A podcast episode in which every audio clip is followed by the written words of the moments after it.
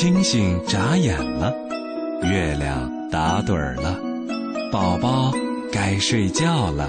不，我还要听睡前故事呢。那说好了，听完故事就睡觉喽。睡前故事快开始吧。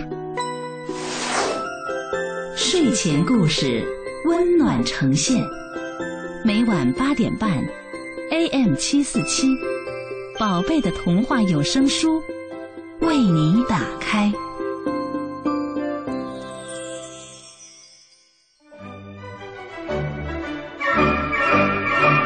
晚上好，小朋友们，欢迎收听睡前故事，我是李佳阿姨。啊，我想小朋友们现在是不是还挺开心的，挺高兴的，还安静不下来呢？因为今天白天太有意思了，太多好玩的事情了，是吧？啊，那好，李佳阿姨呀，就再等等你，等你把今天白天发生的有意思的、高兴的事情啊，跟爸爸妈妈说一说，让爸爸妈妈也分享你的快乐，好吗？就和着这首。又轻快又好听的音乐，告诉爸爸妈妈，心情一定会很不错的。啊，对了，这首乐曲啊叫《吹口哨的人与狗》，很好听。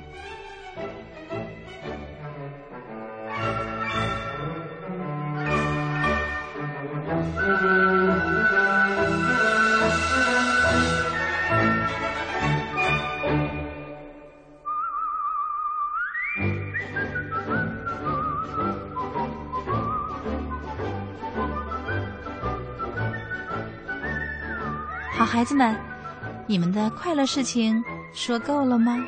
啊，我知道是说不够的。不过今天呢，就先到这儿了。我们要讲睡前故事了，好孩子也要安静下来，因为现在时间已经晚了。听完故事呢，就要睡觉的。爸爸妈妈今天也辛苦一天了，我们也让他们早早的休息。好了，走进今天的睡前故事吧。第一个故事很美好。听听名字就知道了。这个故事的名字是《美好的家园》。茂密的大森林里，有一条奔流不息的小溪。溪水可清澈了，两岸呀树木参天，风景非常优美。小猴子、小鹿、小熊和许多动物都在小溪边呀建造了属于自己的漂亮小别墅。他们的家中非常美观、整洁，屋外呢还种了许多花儿。小猴他们呀都为自己有一个又漂亮又舒适的温馨的家园感到特别特别的自豪。有一天呀。小猴对他的伙伴们说：“嘿嘿嘿，大家听我说，为了树立榜样，我们应该进行一次评选最美家园的活动，怎么样？大家说好不好啊？”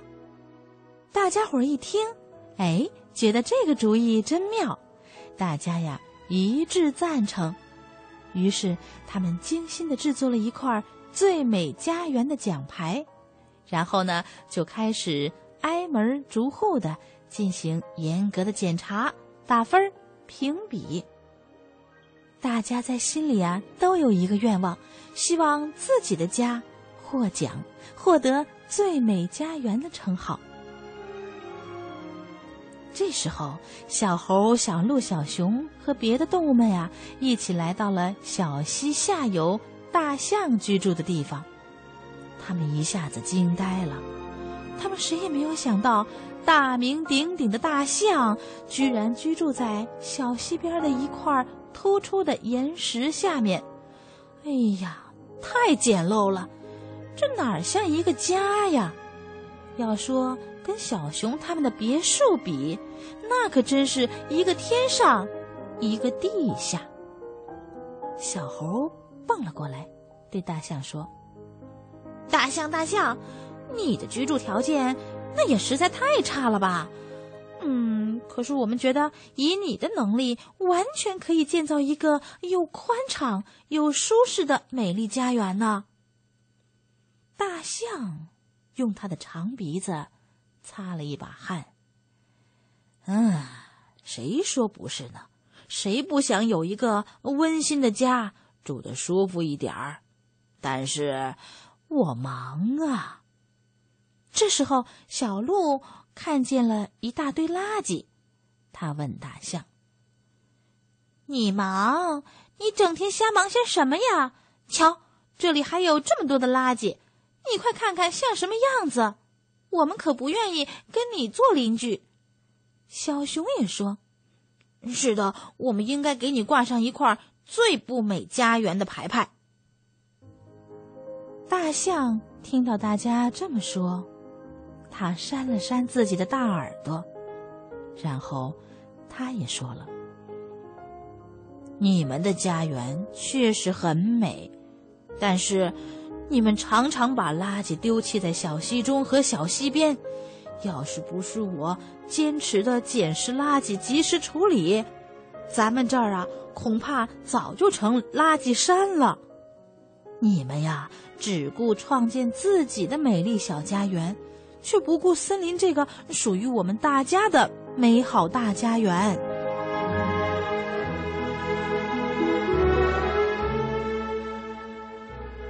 大象他说的对呀，可不是吗？小猴、小鹿和小熊他们为了建造自己的家，不惜把垃圾往外扔、往外堆。多亏了大象，才维护了美丽的大森林呀。小朋友，听完了这个故事。你是不是也在想自己呢？自己一定要做一个文明的小公民，对吧？做文明的小公民呀，最起码的要求就是要有公德心，不乱丢垃圾，不给别人带来不便，也要尊重别人的劳动成果，对吧？只有这样啊，我们的家园才会更加美好呢。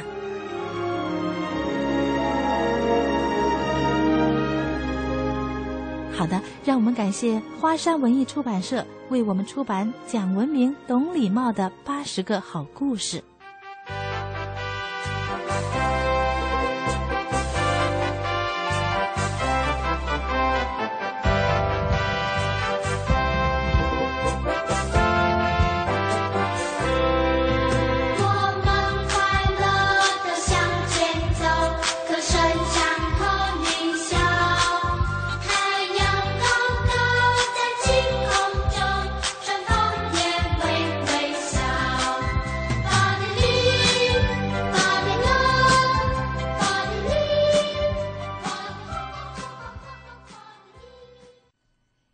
朋友们，欢迎你接着来听睡前故事。下面呀，要给你讲一个小和尚与老鼠精的故事。嗯，他们俩之间会发生什么事情呢？来听故事吧。从前呀，有一个小和尚，这个小和尚非常聪明，他的庙。坐落在一片光秃秃的平地上，庙门呢，亮光光的；庙瓦呢，亮光光的；连庙里盛着水的瓷缸和铁锅，也是亮光光的。但是啊，这一切都比不上另外一个东西那么亮。你知道是什么吗？哈哈，那就是小和尚的脑袋瓜儿。嗯，这一天呀，小和尚出门去挑水，走啊走啊，草鞋磨痛了他的脚掌，汗水湿透了他的袈裟。终于，他来到了一条小溪旁。他想，要是庙门前有一条小溪，该多好啊！这个时候。他突然听到小溪对面传来一声声巨响，咚咚，咚咚。啊，原来是一只巨大无比的老鼠精在打洞啊！老鼠精在地下问：“小和尚，前面是什么地方啊？”小和尚挠了挠脑袋瓜，说：“前面是黑豆见。”老鼠一听黑豆，呵，馋得直流口水，飞快的向前钻去。溪水呢，就顺着鼠洞，一下子流到了庙门前。又有一天，小和尚出门去砍柴，可没走几步就停了下来。他摸摸新换的草鞋和袈裟。看看远处长满绿树的大山，心里想：庙门前要是有一座大山，该多好啊！哎，这个时候啊，他又听到咕咚咕咚的声音，又是那只老鼠精。老鼠精又问：“嘿，小和尚，前面是什么地方啊？”小和尚挠了挠脑袋瓜儿，哦。前面，前面是白猫崖，啊，白猫！听说是白猫崖，老鼠精吓得猛一哆嗦，平地上啊，顿时耸起了一个山包。老鼠精掉转头，仓皇逃走了。原来呀，他是想让这个山包挡住白猫的路，好让自己不被白猫吃掉。从此以后，庙门前水在溪里哗哗的流，树呢在山头刷刷的随风响。庙里面呀，小和尚悠然自得的晃着脑袋瓜在念“阿弥陀佛”。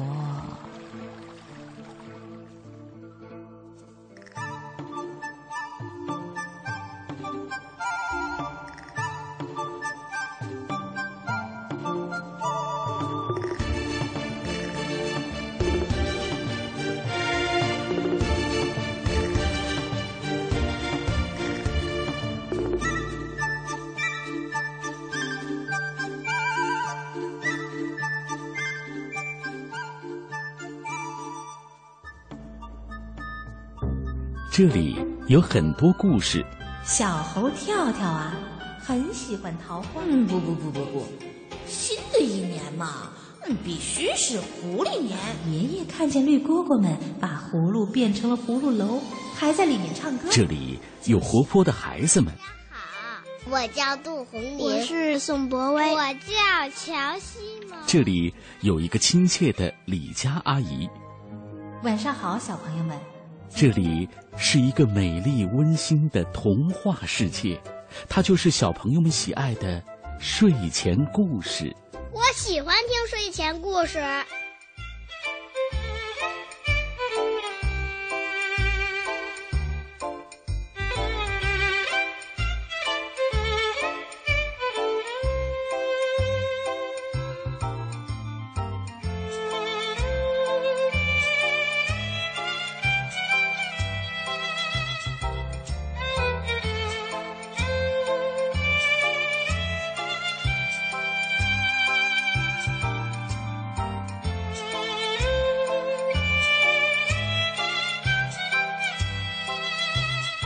小朋友们，接下来呢，你要听到一个经典童话故事《灰姑娘》。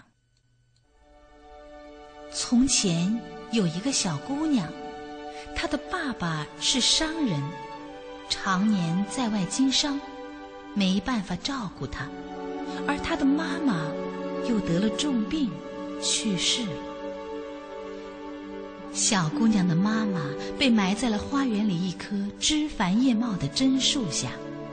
小姑娘非常想念妈妈，天天都去妈妈的坟前哭泣。日复一日，就连榛树上的小鸟都和她成为了好朋友。没过多久，小姑娘的爸爸给她找了个继母，继母还带来了两个女儿。继母的女儿外表很美丽，内心却十分丑陋。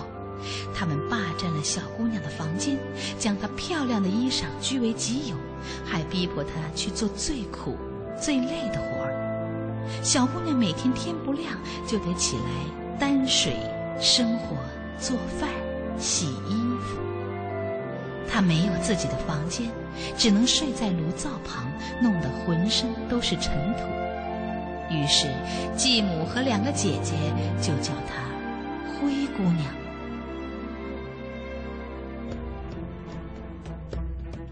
有一天，国王要举办一场盛大的舞会，而王子将在舞会上挑选自己的新娘。灰姑娘的姐姐们拿到了舞会的请柬，她们激动坏了，都想成为王子的新娘。大姐对灰姑娘说：“快，快给我梳头发！”二姐叫道：“灰姑娘，快来给我系腰带！哎呀，还有鞋子，鞋子一定要擦亮。”帮两个姐姐打扮好以后，灰姑娘央求继母和姐姐们带她去舞会。继母。不屑一顾地说：“哼，你没有礼服，又不会跳舞，去了也是丢人现眼。”看着继母和姐姐们离去的背影，灰姑娘觉得很委屈。她来到妈妈的坟前，伤心的哭了起来。就在这时，榛树下突然冒出一阵浓浓的烟雾，烟雾中出现了一位慈祥的老婆婆。灰姑娘惊呆了，但她还是很有礼貌地说：“老婆婆，您好。”老婆婆笑着对灰姑娘说：“勤劳善良的孩子应该参加舞会。小姑娘，擦干眼泪吧，我是仙女，我会帮助你的。”灰姑娘疑惑地看着老婆婆。老婆婆笑了笑，从长袍里拿出一根魔棒，对着灰姑娘轻轻的一挥。神奇的事情发生了，灰姑娘身上的破衣服不见了，取而代之的是无比美丽的礼服，甚至连她的头发都已经盘好了。灰姑娘惊喜的叫道：“啊，真是太漂亮了！我终于能去参加舞会了！谢谢您，老婆婆。”灰姑娘转身就跑，但老婆婆对她说：“别着急，孩子，你得坐马车去，那才配得上你这身衣服呢。”可是哪儿有马车呢？老婆婆想了想，拿起魔棒对着墙角的大南瓜一挥，南瓜咕噜噜的转了一圈，变成了一辆华丽的马车。老婆婆自言自语道。嗯，还得找四匹白马。这时，刚好有四只小老鼠从她身边跑过。老婆婆挥动魔棒，小老鼠在地上打了个滚儿，变成了四匹高大的白马。老婆婆又从长袍里拿出一个盒子，递给灰姑娘。灰姑娘打开一看，里面竟然是一双闪闪发光的水晶鞋。她一试。大小刚刚好。灰姑娘再次向老婆婆道谢，然后坐上了马车。老婆婆叮嘱她：“孩子，所有的魔法都会在午夜十二点消失，所以你一定要在十二点前赶回来。”灰姑娘一进舞池，就吸引了所有人的目光。她的容貌是那么美丽，就像是盛开的百合；她的笑容是那么灿烂，就像是五月的阳光。继母和姐姐们都没有认出她来，还以为她是邻国的公主呢。王子看见灰姑娘，顿时眼前一亮，他立刻向灰姑娘走来，伸出手邀请她跳舞。当其他人邀请王子时，王子总是说。我已经有舞伴了，整个晚上他只和灰姑娘一个人跳舞。时间慢慢过去了，眼看就快到十二点了，可王子还拉着灰姑娘的手，舍不得让她离开。灰姑娘着急的挣脱了王子的手，向门外跑去。王子着急的追了出来：“请等等，姑娘，你还没有告诉我你的名字呢。”但是王子没能追上灰姑娘，只在楼梯上捡到了一只水晶鞋。从那以后，王子天天都在想念灰姑娘，甚至吃不下饭，睡不好觉。他一心想娶灰姑娘为妻，可是怎样才能找到灰姑娘呢？王子决定让参加舞会的女孩都试穿那只水晶鞋，谁能穿上水晶鞋，谁就是他要找的人。王子和大臣们走街串巷。挨家挨户的让参加舞会的女孩试穿水晶鞋，可是好几天过去了，竟然没有一个人能穿上。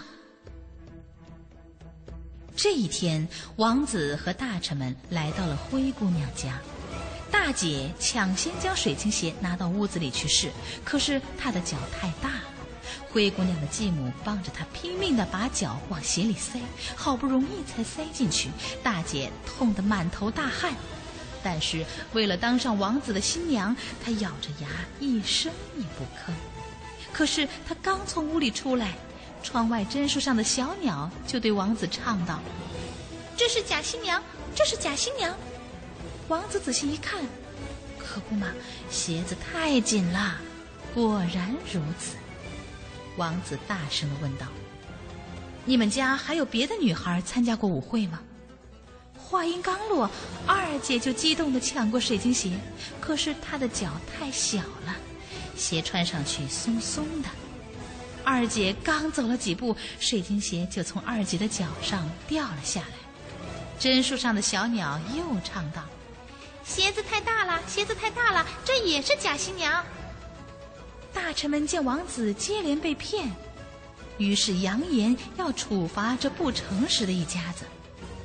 这时，灰姑娘从厨房里走了出来，有些胆怯的请求道：“请让我试试吧。”他把脚伸进鞋子，大小刚刚好，水晶鞋发出了耀眼的光芒，好像在庆祝他找到了真正的主人。王子走上前，仔细地端详着灰姑娘。他突然高兴地连声说：“就是她，就是她！”继母和两个姐姐气得脸都。王子将灰姑娘扶到马背上，牵着马向皇宫走去。夕阳照在王子和灰姑娘的身上，花儿扬起脸对他们微笑。小鸟在他们周围放声歌唱，这才是美丽的新娘。愿你们幸福美满，永远安康。勤劳善良的灰姑娘嫁给了王子，他们住在美丽的宫殿里，相亲相爱，一直到老。